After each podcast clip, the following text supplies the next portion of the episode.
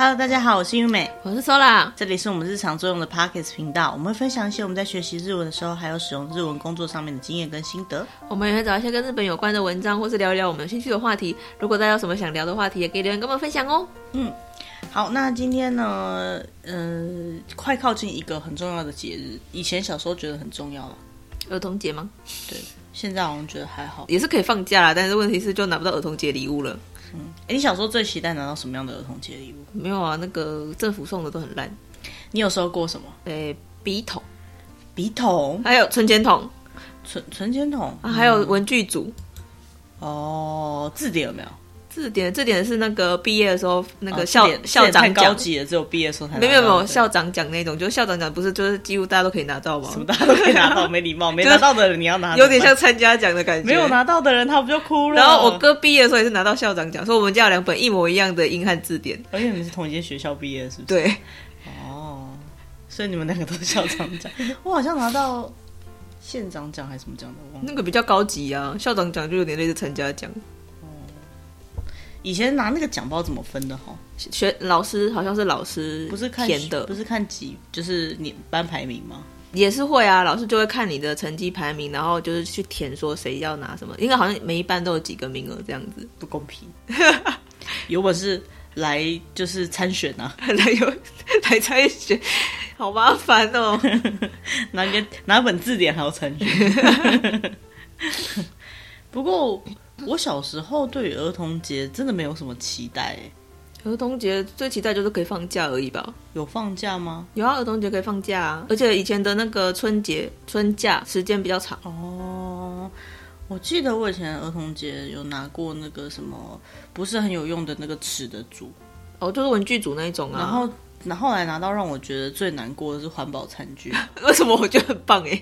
啊！可是我觉得那一盒东西好好烂哦，因为那个汤匙什么的很没有质感，就不喜欢用。哦，我还想到我好像有一年拿到的是那个哎飞机枕。你给小朋友飞机枕要做什么？不太需要午休吧？午休不适合用那个飞机枕啊，而且它是充气的那种，你要自己吹气的，塑胶的，真的不是很好啊。然后，但是我拿过一次是拿点心。点心就是一个小袋子，里面有一些糖果、饼干这样子。哦，对，但是不好吃。靠，不是很悲伤吗？为什么我觉得你的儿童节回忆都很悲伤？就是那种很不快乐的儿童给 你饼干，你还说不好吃。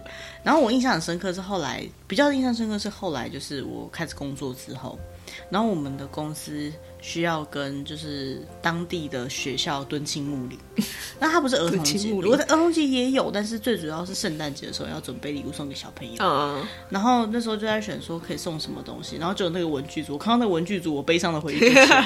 我说 不要，那个都很烂，那个都不好用，小朋友不喜欢。对，然后他们就说，可是小朋友你又不能真的送他玩具。我说那至少糖果饼干都比较好吧。然后他就说哦，糖果饼干，可是现在的家长要求不可以送小孩糖果饼干，因为那个不健康，或者是就。就是如果吃吃出什么问题，就又是一个对。然后我就说，那我们就买有品有牌子的啊。然后他就说不行，家长说不健康。然后就哦，现在小孩好像更不快乐。不知道 不知道现在的小孩子儿童节都拿什么？对啊，不知道哎，有比较好一点吗？我们是觉得以前我们拿到的东西就是都不是很满意啦。但是另外一个跟儿童节有关的，我觉得对我来讲现在比较重要。虽然说嗯是现在比较重要，以后就不知道了。叫做端午节。哦，你是说？日本吗？因为台湾的端午节跟儿童节差蛮远的。对，那我要讲的就是日本的端午节。好。端午节本身对我来讲重要，是因为端午节有端午节奖金可以拿。哦，我和你说，因为端午节有粽子可以吃，没有是端午节奖金多少钱？做 端午节有有减重可以吃，有端午节奖金可以拿。但是台台湾端午节跟日本端午节是不同的时间。嗯，那今天最主要就是要讲关于日本的儿童节合并端午节这件事情。他们是同一天，他们是同一天。好，其实日本以前的那个端午节啊，也就是儿童节，是看农历的。嗯，他们是在农历的那个五月五号的时候，也就是端午节的时候庆祝。那最一开始端午节也没有特别去庆祝儿童的儿童节，嗯，但是后来才改的。那因为后来明治维新之后，日本就改用西历嘛，嗯，那西历之后，他们就用西历的每年的五月五号来庆祝儿童节兼端午节。嗯，那这个儿童节其实不是所有的儿童是指男孩的男孩节，生理生理男生理 对，就男童节。那女生有女孩节，就是我们上次介绍过三月三号的女儿节。嗯嗯，那基本上呢，男童节属于就是全就是国定假日啊，哈，嗯，所以基本上它是庆祝小孩子、庆祝父母，哈，就是感念父母的，就是节日这样子。嗯这一天呢，因为在日本是大概在五月初，五月初日本有一个很著名的叫做黄金周，黄金周著名吗？对日本来讲很重要，因为可以放一个礼拜，有点像台湾以前的春假。对对对，所以呢，就是呃，它就是合并在这个黄金周的期间这样子。嗯、那在这一天呢，其实会有很多特殊的习俗跟要做的事情。嗯，那合并端午节，端午节其实正常来讲，在农历的节气上面呢，它就是已经要入夏的时候了。嗯，台湾有时候到端午，真的台湾的端午节的时候都很热很热了。嗯，那因为你要考虑说，它原本就是在呃农历节气的那个端午的时候，所以他做的事情其实就是进入夏天的准备，嗯、准备换季。对，虽然说实际上五月初还没有要进入夏天，嗯嗯，对，但是他原他做的事情原本是这样来的，所以等一下我们在讲的时候，你可以想象，就是那个场面是比较进入夏天的时候，嗯、虽然说现在天气可能已经开始变热了，这样子，嗯，嗯，好，那在这个端午节的时候呢，首先，呃，端午节是什么样的一个是在日本是什么样的节气呢？嗯嗯。嗯，其实跟中国是几乎一样的，嗯，好，首先端午节呢，它的由来，呃，其实还是从。中国来的，嗯嗯，端午这两个字的意思呢，端就是刚开始的意思，嗯嗯，而午呢就是呃过中午的，就是午啊，超超过午的意思，嗯嗯，好，一二三四五的过中间吗？所以呢，就是。呃，五月初的第五天，也就是说是农历的啦，好、嗯，旧历的五月初的第五天，嗯、是属于端午节。那端午节传到日本的时期，大概是听说是奈良的时哦，那还蛮算日本比较早一点的时期。对，那在那个奈良时代呢，呃，其实中国传统端午的就是要去邪，因为开始要进入夏天了。嗯、呃，以就是现在鉴宝的概念来讲的话，它就是对对，现在保健概念来讲，它就是呃。消毒啊，抗菌，嘿，抗菌消毒。对对，因为开始要进入夏天了，夏天繁那个细菌繁殖期嘛，嗯，比较容易就是吃坏肚子什么之类的。对，所以他们以前人是说啊，这个是去邪气，嗯、但其实就是消毒抗菌哈。嗯，他们就会用菖蒲，然后做拿去泡澡，嗯，就是放在浴浴缸里面泡澡，然后还会使用那个铜油墨鸡，就是中文叫做葵蒿的一种植物，它其实也是类似艾草的一种。啊、哦，对对对，某一种艾草哈、嗯，然后也会就插在门上面。台湾的端午节也会嘛，在门上面插那个艾草菖蒲，就是一整串的那种。对，然后还会喝什么雄黄酒，对不对？好、嗯，差不多那些意思。那我家小时候也会用那个艾草去稍微滚水，哦、然后是没到泡澡啦，因为没有那用那么多水的习惯、嗯，但是可能就是会用那个毛巾，然后擦一下擦全身，这样它就会有一个茅草香香的味道，这样子。嗯对，那当然还有就是吃粽子的这件事情啦。其实日本很熟悉了。对，日本他们也知道端午节这个屈原这个故事，哈、嗯，他们也有吃粽子这样的习惯。嗯，但他们吃的粽子呢，跟我们吃的粽子有点不太一样。是中国传统的粽子呢，它是啊，这个等下后面再讲到粽子的时候再提到好了。就是他们两种包法会有点不太一样。嗯，然后再来呢，就是。为什么会在这个时候合并庆祝儿童节呢？嗯，他这个庆祝的这件事情呢，其实是从江户时代才开始的，嗯，没有很久。那是因为当时呢，在政治的中心就是从京都转移到关东，就是江户，就是现在的东京那边去。嗯、那菖蒲这个音呢，跟日文的上午。上是那个崇尚的上，武是武士的武，上武就是尊重武士、尊重军事，以这个为大的这种想法呢，音是一样的。嗯，修补，嗯，所以呢，他们呢就是呃把它合并在一起，然后再加上那个呃热水，就是泡澡的时候，他们也会擦那个菖蒲，那这好像就是擦剑那种感觉，反正就是相关的事情呢，他们就把它联想成跟男孩子健全的成长有关系，所以就会做一些相关的祈祷的责任。那应该大家有看到，在这个五月初的时候呢，日本各个地方都会有那个鲤鱼旗。嗯，嘿，鲤鱼旗其实也是就是这个端午哈，就是儿童节，男生的儿童节之后会做的一个庆祝的事情，一个装饰。为什么会有这样的装饰呢？就是在幕府那个时期，就是江户时期呢，将军如果生了男孩子的话，嗯、他会立一个旗子，嗯嗯，在那个可能是城堡上面，告诉大家说，哦，我生了个男孩，嗯，然后大家就会去庆祝。那这样子看到这个习惯以后，哎，现在这些民间的人呢，他们就开始学习这件事情，所以呢，他们就是呃，比如说呃。帮男孩子庆祝，就是用武那个武者武士武士的的那个盔甲或者是头盔之类的去装饰，然后呃立旗就是立类似鲤鱼旗这样子。嗯、那所以这一天呢，除了就是原本端午的这个原本的习俗之外呢，也有祈祷，就是男生可以健全的长大长大，对，强壮的长大这样的心愿，跟之前祈祷女生可以平安的长大是一样的意思。嗯所以到现在为止呢，就五月五号就被称为是男生的一个节了。嗯，好，男童节。嗯。具体来讲要做些什么呢？首先最有名的就是那个鲤鱼旗，嗯，要刮鲤鱼旗。对，鲤鱼旗应该有看过吧？就是那个嘴巴开开的，开开然后 就是它 会有风风穿过的话，你就可以看到，就是有只鲤鱼，像一只鲤鱼在那边游游的样子。对对对。那鲤鱼旗大概什么时候可以挂？记得之前讲儿童节的时候，有一种有有那个很啊、对，女王姐有那个很强制的规定，就是什么时候要装饰，然后什么时候一定要拿收起来，不然她女生嫁不出去。男生好像没有特别讲这件事情。嗯，不过大概就是四月中就可以挂了，因为五月五号就端午节，如果太晚挂就没有没挂几天就要收，不好玩这样子。然后就四月初你就可以想挂就挂了。嗯，然后呃，因为他们那时候会有好像会有梅雨季吧，我记得如果大概就是梅雨季结结束之后，嗯，好像就可以挂了这样。然后大概就挂到五月的那个连假之中这样子。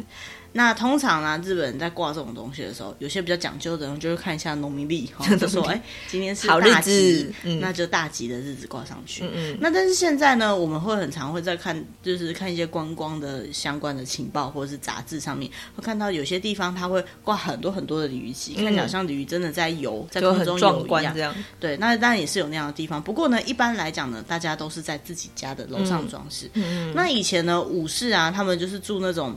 日本的那种像三合院，好，日本的庭园式建筑嘛，哈，那那种如果要挂的话，就很大大方方的，就是采 一根，采一根，采一根竹竿啊什么之类的，对对对，就可以挂鲤鱼了。但是呢，现在的房子有点难，尤其是那种集合式住宅，也就是公寓型的，到底要怎么挂？所以他们就有卖那个给你挂在阳台上面用的那种小型的，对，很可爱，挂在阳阳台上面。但是呢，如果你是住那种高层的的话，那个楼上风可能很大，你挂在阳台上，有可能你的鲤鱼就这么游走了，游走了，所以呢，就断掉了，造成别人的困扰。而且他们总觉得，就挂这种起性的东西，如果不顺利，好像就觉得有点，呃，被吹走还是什么之类的感觉就不吉利啊。对对，就有点不吉利了。所以说呢，他们就是也不用太勉强啊。如果真的国室外不能过的话，你去可以买那个小型的挂在室内这样子。那在靠近的时候呢，你也可以在网络上找到很多相关的影片，是教妈妈如何自制鲤鱼鳍啊。对，就是有点。怎么讲？可爱的，比较折纸的啦，哈，或者是真的是缝制、快速制作鲤鱼鳍，让小朋友可以开心的过，或者是让小朋友一起做的啊，那他就有参与感。对，可是我之前有看到啊，在台湾看到有人把鲤鱼旗挂在车子后面，就一直飞，一直飞，有啊，那种很小只、很小只的。那个天线上面，有我有看过，对，还蛮可爱的啦，其实。嗯，但是就是你，就是你如果知道的话，你就会觉得。不是在那个季节看到这个鲤鱼旗，你就会觉得比较奇怪一点。哦，因为它就是一直挂在上面。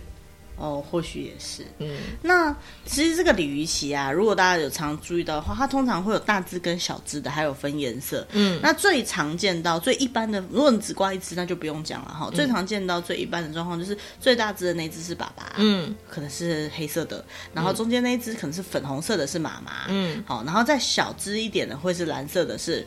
儿子，儿子，好，儿子看几个就挂几只鲤鱼。那不要跟我讲，那女儿呢？女儿就不挂了，女儿没有鲤鱼只，是习俗啦，没有什么重男轻女。男生的旗子，女生没有。那女，我就我今天我刚刚就在跟说话讲，女生如果没有的话，那妈妈也不能挂啊。嗯，可是妈妈是就是不是小孩子啊。不公平，然后说，然后说话就跟我讲说，那不公平。女儿节的娃娃，男生也没有啊。而且你想想哦，女儿节的娃娃有多贵啊？鲤鱼旗，看就我就给了一个提示，因为鲤鱼旗是妈妈准备的，而女儿节娃娃是爸爸买的。知道了吧？前上辈子的事，给女孩子的东西都比较贵，还可以当嫁妆。你要你要男生把把那个。李玉琦当聘金吗？不过我在有一些日剧里面看到是没有，也真的没有妈妈的旗啦，就是爸爸，然后几个儿子就挂几只小鲤鱼，这样就是只有男生的，对对，男生的旗子。那就是所以有些人就这样挂起来，就是哎，他们家有几个男孩子，嗯，哎，蛮蛮有趣的一个习俗。你不会觉得很害羞吗？就是让人家知道家里有几个男孩子。这让人家知道家里成员，你都没有挂的话，别人不就说你都生不出来？没有那么严重，好悲伤哦，好玩而已啊，就是帮小朋友祈祷嘛，祝祝祷这样，庆祝这样庆祝。好，那另外一个呢，会装饰的就是那个武士人偶，嗯，好，就是像是武士的样子的，就是缩小版的盔甲，嗯，有时候是盔甲，有时候直接是一尊娃娃的样子。所以其实男孩子也有男儿男儿节娃娃嘛，就是武士。他没有到很多层啊，他就一台 一颗而已，一颗一一只。以前啊，在就是他们以前豪门大院的时候啊，豪门大院。以前他们就是真的要去装饰的时候，他们不一定会去装饰娃娃，他们可能是装饰是真的那个那个帽子的盔甲跟身体装饰的盔甲，然后摆在那边。嗯、这个风气其实也是从江户时代开始才有，就是武士发发源起来。哦，武士整个盛行起来才有的。嗯，但是呢，现在啊，现在人家里面很少有人可以有地方装饰一个一尊盔甲的那个，而且真的放的有点可怕了，大家不喜欢真的很占空间，而且你可能还要就是去常常去擦它什么之类的。对，然后如果说如果不能放盔甲的话，也有人会去买那个人形玩偶摆着。嗯，嗯，嗯，那那个人形玩偶有可能就是像金太郎，好，就是传说中就是长大以后会变成那个会。可以打退那个鬼吞童子这样的妖怪的那个的人物，这样，嗯、或者是钟馗。其实摆钟馗有点可怕呢。钟馗、呃、就是打鬼的神嘛。可是台湾有些人家里会摆钟馗像哎。哎，是啊，但是就是驱邪嘛。那、嗯、意思跟是不是菖蒲那些概念也是驱邪，也是驱邪。对，他可能是玩偶。但是呢，就有人说，那我要怎么选择？我怎么帮我小孩买玩偶呢？嗯、其实事实上，如果是人形玩偶的话，它就会有长相，有可能是小孩子形状的那个卡。那个比较可爱一点，对，他通常讲金太郎跟钟馗不是很可怕的那种，嗯，可能就是比较儿儿童版的那种感觉。嗯，那那种时候呢，他们可能就觉得哦，这个娃娃跟我家的小孩挺像的，就选他了。我觉得这样还蛮有趣的啊。所以意思就是说，其实他没有根本没有什么特殊一定要选什么，嗯，就是说你家小孩喜欢什么就好，毕竟是小孩子喜欢的东西，帮小孩庆祝，你总是要小孩子看了不会哭的嘛，怎么选那个很可怕的也没什么用。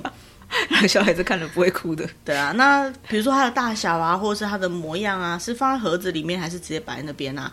甚至是你自己做的还是什么的，嗯、那个东西都是不一定的，嗯、就是看你自己家的情况。这个没有什么硬性规定，不像女儿就有一堆美美嘎嘎的。对啊。他可能不知道为什么，反而女生就是比较比较多规定嘛，啊，男生就是粗枝大叶嘛，随便养随便大，啊，对不对？好可怜呐，男生好可怜。那除了这个，就是买来的东西哦，刚刚讲说自己做的，比如说呃，像折纸可能会折出那个盔甲的帽子，嗯，很可爱。然后或者是盔甲的那个用纸做的那个盔甲，好玩的。嗯，那那种东西呢，就是到那个时候就会有很多相关的影片。那你就是不管是幼儿园、学校还是妈妈，都可以跟小朋友一起。好像幼稚园会教这个哦，都会教，嗯，然后做起来超可爱的，他就会戴着那个帽子回家。哦，对对，超可爱的，对。然后有兴趣的话可以上网查，那是纸的盔甲是怎么做哈啊！但是记得就是在长辈面前，台湾长辈比较忌讳这种事情，不要 不要不要不要在他们面前玩。那个真的会被骂，但是这个没有不好意思，你要就跟 就是你要跟，只是你很难跟长辈解释是日本的，这是别的国家的习俗，所以说长辈不知道看到可能会骂你，而且你也最好不要拿黄色的纸来折，对，真的不要开玩笑，会被真的不不不好笑，那长辈可能就被你气到，真的就是不会出事情，对对。好，然后再来呢，就是当然就是洗，就是泡那个菖蒲澡啊之类的哈。那最主要就是呃驱邪，那其实菖蒲那个香味的话，他们是觉得可以放松身心，嗯、但是早期的意义上来讲，它是可以就是消毒消毒啦。菖蒲本来可能就有那样的功能，嗯嗯，因为它味道比较重嘛，可以驱虫驱虫。对，好，那再来就是要吃什么了？主要要吃的东西有两种，一种叫做粽子，嗯、一种叫做薄饼。嗯、薄是木字旁在一个白色的白，那个薄。薄我们在那个之前讲那个和果子那一集有讲到，对，有提到薄饼。那粽子呢？以中国传统的粽子来讲呢，它是用粽叶。哈，粽叶的话是有一种叫炼树的叶子，听说啊，传统来讲，嗯，是用那个粽叶，那包糯米，然后可能还会包其他东西去做出来的粽子。嗯，粽子的由来就不用我们特别讲了，它是中国的范畴了。但是呢，他们有一个点是我从来没有想过的，就是说，哦，我们都知道是屈原，然后。就是抱屈投河嘛。嗯、投河之后，大家希望大家呃鱼不要吃屈原，所以就丢粽子去给鱼吃。但是呢，听说这个后面这个段就是我没听过的。听说河里面呢是有龙在的，嗯，那龙就会把你丢下去的粽子全部吃掉。嗯，所以呢，为什么要包成粽子呢？还有一个原因是因为它那个包那个粽子的那个叶子，就是我刚刚讲炼树的那个叶子啊，嗯，还有啊，就是粽子上面会有用那个五色的线去绑，嗯嗯，那是因为龙讨厌那个炼树的叶子，的所以的可能很讨厌那个味道还是什么之类的，或许吧，所以他就不会去吃那个粽子，嗯、粽子就可以给鱼吃了。那粽子不就那龙会不会去吃屈原？龙龙去吃屈原吗？对，龙不会吃拍米亚吧？你怎么说人家拍米亚？后被老公。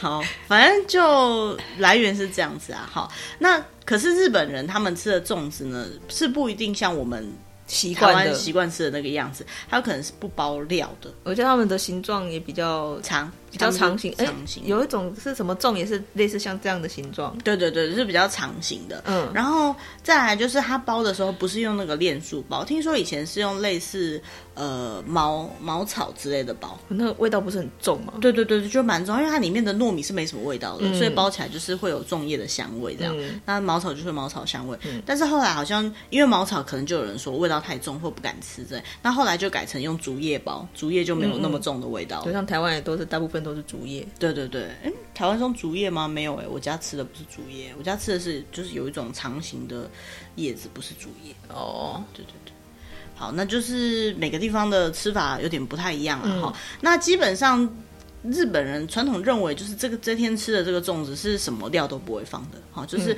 吃它那个，嗯、而且它里面不是糯米，它已经有点像是瓦吉了。的东西，它是就是它那个瓦吉，有点像龟掌，对对，龟掌瓦吉原本的那个米做的那那个粿，哈，那个那个米团原本的味道而已。但是呢，如果在关东地区，有可能就会吃的是比较像是中华粽子一样，有没有里面还有有有咸味或有甜味的这样子。好，那再另外一个呢，是在吃薄饼。薄饼的意思呢，是一个吉祥的食物，它既它的意思是你的呃。你的家族会兴盛不衰，嗯嗯，好，会一直绵延下去。这个很吉祥的食物，对对对。那为什么呢？因为听说呢，这个薄的这个叶子啊，哈，有神存在。它这个这个树的特性是。如果新芽没有长出来之前，旧的叶子是不会掉的，所以它也就是说，它一直都会有叶子。对对对，它就会一直传承，就它不会光秃秃的。对，它就一直传承下来。所以呢，它的意思就是说，你的家族是永远不会衰盛的，嗯、呃，衰败的，就是一直都是兴盛的状态。嗯，那再来呢，它用这个薄叶呢，然后就在包类似麻薯类的东西，然后里面还有料，就是所谓的薄饼。嗯，好，那其实基本上来讲。呃，如果真的要说的话呢，关东地区就是吃这个薄饼，嗯，而关西地区呢比较常吃粽子，但是呢，并没有说一定要吃什么，嗯嗯，好，就是看个人习惯。对对对，关西区如果你想吃哪一个都可以，但是他们小时候长大的习俗来讲，就关西区感觉就是都会吃粽子，反正这天没有人会想到要去吃薄饼，嗯，而关东又是相反，那也没有说两边都吃就好或不好什么的，就都可以，你只要容易买，然后地区不同地区不同习惯，对，买来跟小朋友一起吃哈，因为毕竟是祝贺小朋友成长的这个日子，在他们对他们来讲，好。那除了日本以外，其实韩国也有在庆祝相关的节日，嗯、中国当然也有。嗯嗯。好，如果说遇到这样子的日子的话，就是父母就会买就是这些东西来帮小孩子庆祝，那小朋友就是享受在其中，甚至爷爷奶奶都有可能准备礼物给小孩。哦，其实就是儿童节了。对啊，就是儿童节，没错。嗯、好，所以说这个就是呃，算是日本儿童节通常会做的事情，这样子。嗯。对。我觉得还蛮可爱的哎，我上次有在网络上找到那个关于制作鲤鱼旗相关的东西，嗯嗯，就觉得还蛮好。然后我之前还有找到是做那个钩针的，啊，钩针的鲤鱼旗哦，对，你好像有做给我看过，嗯、对啊，那个都还蛮有趣的。那现在的妈妈真的很辛苦哎，就是遇到各种节气都要想办法做。而且我上次看到就是小朋友自己做那个帽帽什么的，嗯，就是在在那个。儿童节的时候，嗯、然后是他们的幼稚园就是做的，然后小朋友就是这样带着回家了，哦，超可爱的，哼，小男生，对啊，小男生啊，啊女女生女生好像也会折那个女儿节玩偶那种感觉的东西吧？哦，好像有吧？对对对，其实大致上就是类似像这样子的习俗，我觉得还蛮多的，就是一个文化传承的那个、啊，嗯，文化传承的感觉，没错、嗯。而且其实我觉得男孩子比较。其实可以想象，男孩子比较皮啊。如果真的就是给男孩子女儿节玩偶那种，会弄坏。对他，他就是拿来玩，不会认真的去摆。但是如果是如果如果是男孩版的女儿节玩偶，感觉他们就是什么无敌铁金刚啊。哦，或许或许 那个假面超人的、啊，但是其实可以做无敌铁金刚或假面超人的那种。然后他就会拿来玩，然后就把它弄坏，就是那个武士的版本这样子，还蛮可爱的。没有，他其实其实拿爸爸的公仔来玩，不行啊，爸爸会崩溃、啊，爸爸崩溃，那个不行不行不行，那个太太可怕了，这样子。很贵。那刚刚有提到，就是五月初的时候会有那个呃黄金周，哎、嗯，对，五月初的连假，他们叫做。黄金周是因为很珍贵嘛，然后连假很开心这样子。好，那为什么会有黄金周存在？除了刚刚就是有讲到说它那个含含有端午节，嗯，就是儿童节的存在以外，它其实还有好几个节日。嗯，它把好几个节日都连在一起了，对，然后就变成一个很长的节日。有时候硬凑出来的 硬凑出来。但是我不知道大家有没有印象，就是台湾如果在讲到廉价，比如春节廉价的时候，就会有那个春节请假秘籍。对对对对对，就是你如果再请这几天，你就可以连放好几天哦。对对对，这样子的东西。每每每一年春节出来的，或台湾的国定假日出来的时候，大家都会这样讲。对，那其实呢，日本也有这样子的。今年二零二一年，它的年假哈，嗯、正常来讲是从五月一号放到五月五号的五五天年假。嗯，但是呢，网络上就有交战手册，他说呢，如果你四月二十六到二十八号、三十号、五月六号跟呃七号这六天，你再请六天，就可以休十六天了哦。嘿，五连休，然后再请六天，可以休十六天。但是你要请得到六天假，啊，这应该是没问题。可是你连休十六天，到底是好了，随便了。你连这问题是啊，你连休了十六天，你到时候回去上班，你会很痛苦，你可能会很忙吧。但是如果这是淡季，就没有差，对不对？但是你还是会很难收心呢，啊。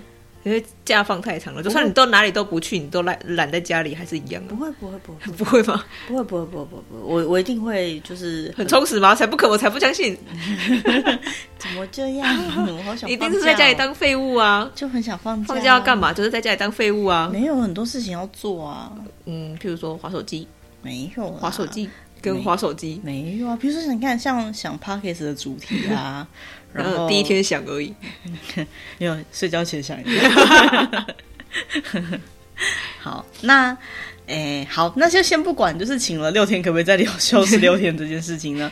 我们就来看看，就是这一次他们黄金周的连假基本上会有什么东西组成的？会有什么节日？对，首先第一个叫做昭和之日，嗯，你就会觉得哇，什么是昭和之日啊？一定跟昭和天皇有关，对不对？对，没想没错，它就是昭和天王的生日诞辰，对，诞辰日叫做昭和之日，四月二十九号。嗯，那奇怪，我们刚刚年假明明就是从五月一号开始放到五月五号，为什么昭和之日算在年假之内呢？就是讲，他们会用类似。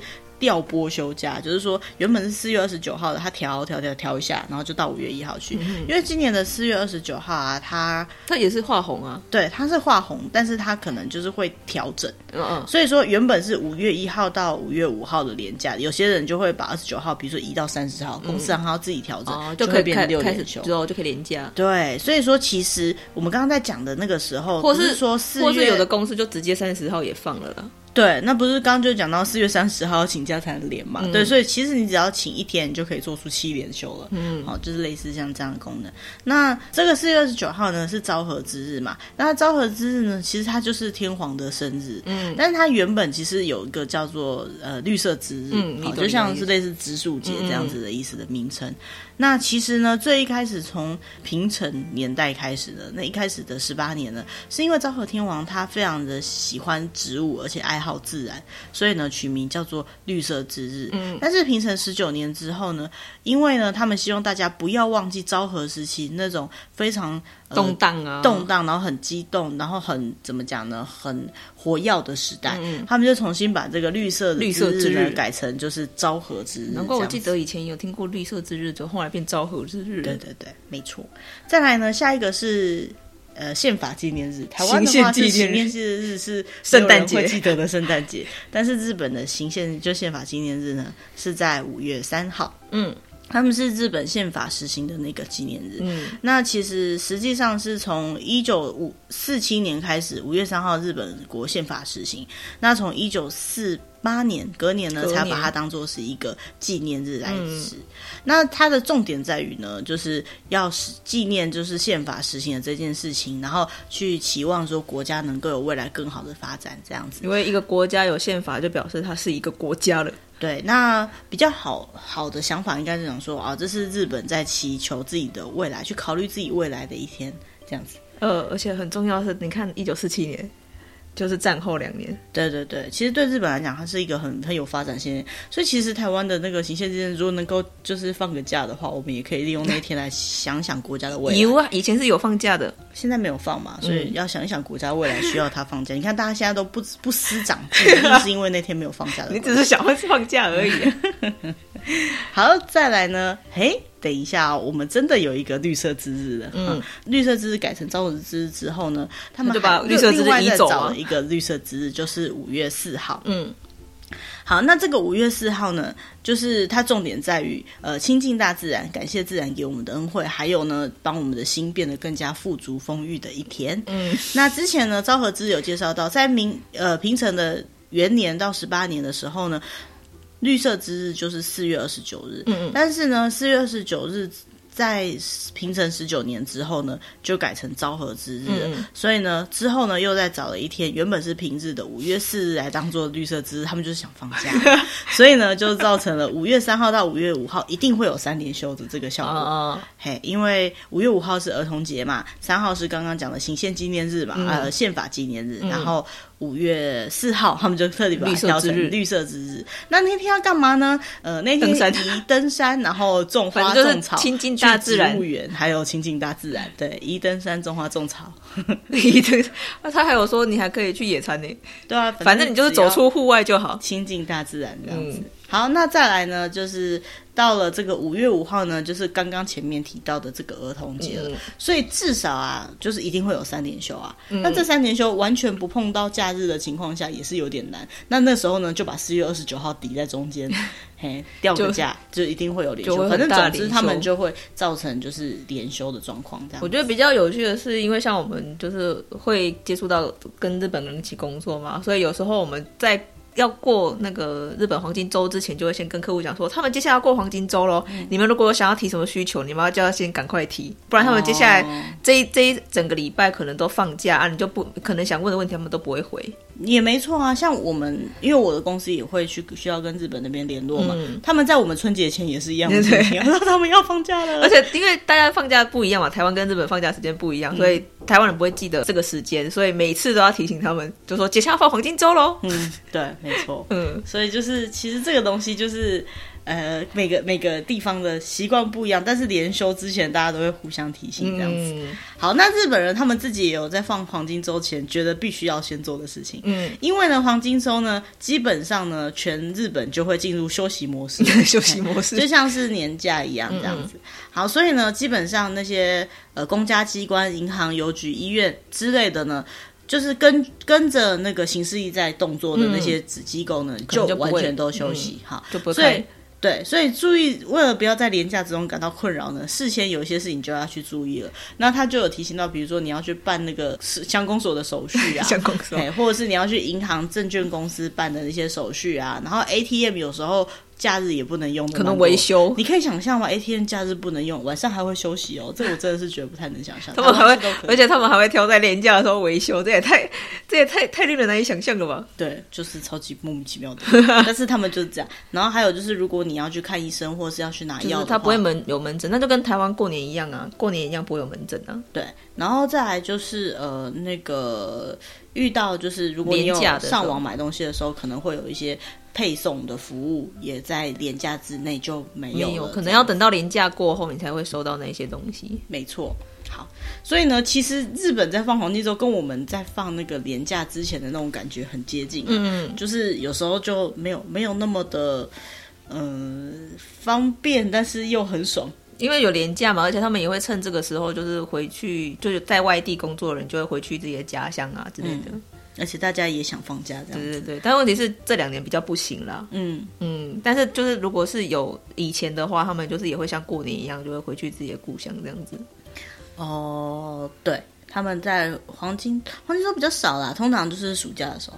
黄金周有时候好像也会，也是也是会啊。对，哦、嗯，对，对对，或者是出去玩这样子。哦，出去玩那个廉价真的是很很热门，就像台湾在那个遇到廉价的时候，很容易就会，比如说有那个国道疏导的管制假啊，对的，他们也是到了黄金周左右的时候，就会开始有那个新闻，就说已经从哪里开始塞车了之类的。对对对对，请记得就是改道行驶或多利用车潮已涌现。但是已经买不到那个新干线的票了之类的，其实蛮多哈。嗯、而且如果说你在那个黄金周那个时候要出门去订饭店的话，哇，那真的就是一个难订，订、哦、不到。我有试过呢，就你是说就是在日本的时候吗？诶。我忘记我是为什么，反正就是黄金周我要订饭店，然后我那时候想说，我为什么我平常都可以订，我一定要利用这个时间跟他们抢呢？但就是，嗯，这事情就已经发生，就是已经排好那个时间，就只能订个时间饭店。一来是很贵，再来是很难订，嗯，就到处都很满，然后到处都是人，嗯，对，因为黄金周嘛。但是今年就不太确定会不会到处都是人，因为有点尴尬的是今年的那个疫情，这最近这几个礼拜听到的新闻都。呃，感染都还蛮严重的，很多国家又第四波，对啊，然后他们的那个感染人数也是一一直在创新高。虽然说接下来要迎接奥运了，可是他们好像很多那个防疫措施都没有解禁，甚至要扩大实施行。嗯、对，所以就是都还蛮令人担心的这样子。嗯、对，那就是。诶，虽然我们没有放假啦哈，不过就是可以知道一下，哎，他们有这样子的节庆跟节日。嗯、然后如果说别人讲说，哎，为什么他们那个时候都没有人？他记得哦，五月初的时候他们有一个礼拜是放假的，他们是黄金周，但对我们来讲有点困扰哦。但是我们放春假，他们也是一样的状况。对了，对啊，好，所以这个就是给人家一点喘息的机会，这样子。嗯、好，那因为刚好就是接下来就是要呃。端午节，哎，不是，不是端午节，是儿童节。好，台湾的儿童节，台湾应该接下来比较那个是接下来那个儿童节已经过了。对，哦，台湾是四月。嗯，对对对，就是清明的那那两天。对啊，然后那个日本的这个五月五号，嗯，端午端午跟儿童，端午跟儿童节。嗯嗯，好，那今天的主题大概就是这样子。